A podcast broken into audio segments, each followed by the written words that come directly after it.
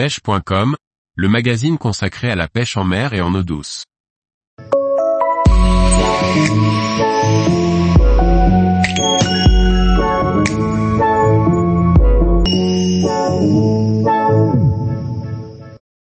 Pêche du brochet en hiver, incitez-les à passer à l'action. Par Julien Lecouple. En hiver, les poissons, du fait du refroidissement significatif de l'eau, ne montrent que peu d'entrain. Néanmoins, si la saison est exigeante pour le pêcheur, les prises sont possibles. Après avoir trouvé la bonne hauteur d'eau et la bonne vitesse de récupération, l'emploi de leurres incitatifs, et particulièrement de couleur flashy, est une bonne option pour inciter Sir Ezox à passer à l'action. En opposition à un leurre imitatif caractérisé, entre autres, par la production de vibrations douces et naturelles, un leurre est qualifié d'incitatif en cela qu'il a pour but de générer une attaque réflexe d'un carnassier. Très bien, mais qu'est-ce qui caractérise réellement un leurre dit incitatif? Le caractère incitatif d'un leurre va jouer à plusieurs niveaux. 1. La sonorité du leurre, bruiteur ou non. 2. La taille du leurre. 3. Le volume d'eau déplacé, qui est le plus souvent la résultante de la taille du leurre. 4. La couleur du leurre. Un gros leurre flashy, bruiteur et déplaçant beaucoup d'eau représentera donc le summum du leurre incitatif. Son objectif, susciter l'agressivité des poissons et déclencher des attaques réflexes. Parfois un leurre cochant toutes les cases incitatives, représentera la solution et souvent il faudra ajuster le curseur. Ici, nous allons cristalliser le discours autour du choix de la couleur et faire varier les différents autres paramètres. Le brochet est un poisson qui est particulièrement réactif au contraste de couleurs. Le contraste de type Marlboro, pour ne citer que lui, est une valeur sûre et un coloris très prisé des pêcheurs de brochet en France depuis de très nombreuses années. Beaucoup de pêcheurs au leurre de ma génération ont eu des Sandra, Rapala Jointed, Magnum, etc., de cette livrée.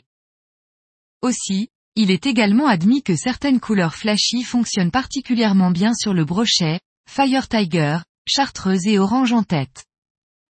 Bien entendu, si ces coloris flashy sont généralement constants en termes de résultats sur le brochet, cela n'est pas une vérité absolue et donc ne dispensera pas de réfléchir, un peu mais pas trop, au bord de l'eau. Les coloris naturels fonctionnent également très bien sur Mr. Ezox car le choix des couleurs est avant tout une question de situation. Les coloris naturels sont également productifs sur le brochet mais ils le sont généralement sur des poissons actifs. En dehors de ces périodes d'activité, les coloris flashy agressifs débloquent bien souvent la situation en suscitant des réflexes d'agressivité chez les poissons. En hiver, avec le refroidissement significatif de la température de l'eau, l'activité alimentaire des ox est largement amoindrie. L'emploi de telles couleurs dans les eaux froides en hiver prend alors tout son sens et il ne faudra surtout pas hésiter à employer ces couleurs flashy même dans les eaux claires. Comme je le disais plus haut, même si les poissons sont beaucoup moins actifs et qu'il est bien souvent nécessaire de susciter leur agressivité, il ne faudra pas nécessairement faire le plein d'agression et il sera toujours nécessaire de s'adapter aux conditions du moment, à certaines caractéristiques du biotope pêché, notamment la pression de pêche, et à l'humeur des poissons, car, une nouvelle fois, ce sont eux qui ont le dernier mot. On pourra alors faire varier et ajuster le curseur incitatif, en choisissant un type de leurre particulier, allant du plus bruyant, jerkey bruiteur égale grosse présence, leurre flashy pour faire le plein d'agressivité, au softbait aux vibrations les plus subtiles, grub, en fonction des conditions météo et du niveau des in, activité des poissons. Les vibrations fines d'une EL en eau claire et froide sont souvent redoutables en absence de vent et, ou sur des poissons méfiants. Ce qui fait la force du grub, comme je l'évoquais dans un article précédent, est sa capacité à prendre vie et être pêchant sur des animations minimalistes.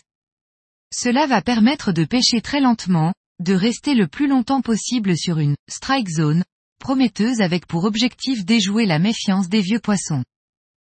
Volume important plus vibration fine plus capacité à pêcher très lentement plus couleur agressive égale cocktail très productif pour les eaux froides et claires. À essayer d'urgence. Comme nous l'avons vu, le caractère incitatif d'un leurre ne se résume pas à la couleur de ce dernier. Les coloris naturels vont permettront donc de réussir à faire du poisson en hiver mais le fait d'employer des coloris flashy est un plus qui pourra permettre de convertir certaines touches de poisson qui seraient potentiellement restées de marbre face à un coloris plus naturel, moins incitatif. En hiver, les conditions sont souvent difficiles donc autant mettre toutes les chances de son côté. Tous les jours, retrouvez l'actualité sur le site pêche.com. Et n'oubliez pas de laisser 5 étoiles sur votre plateforme de podcast.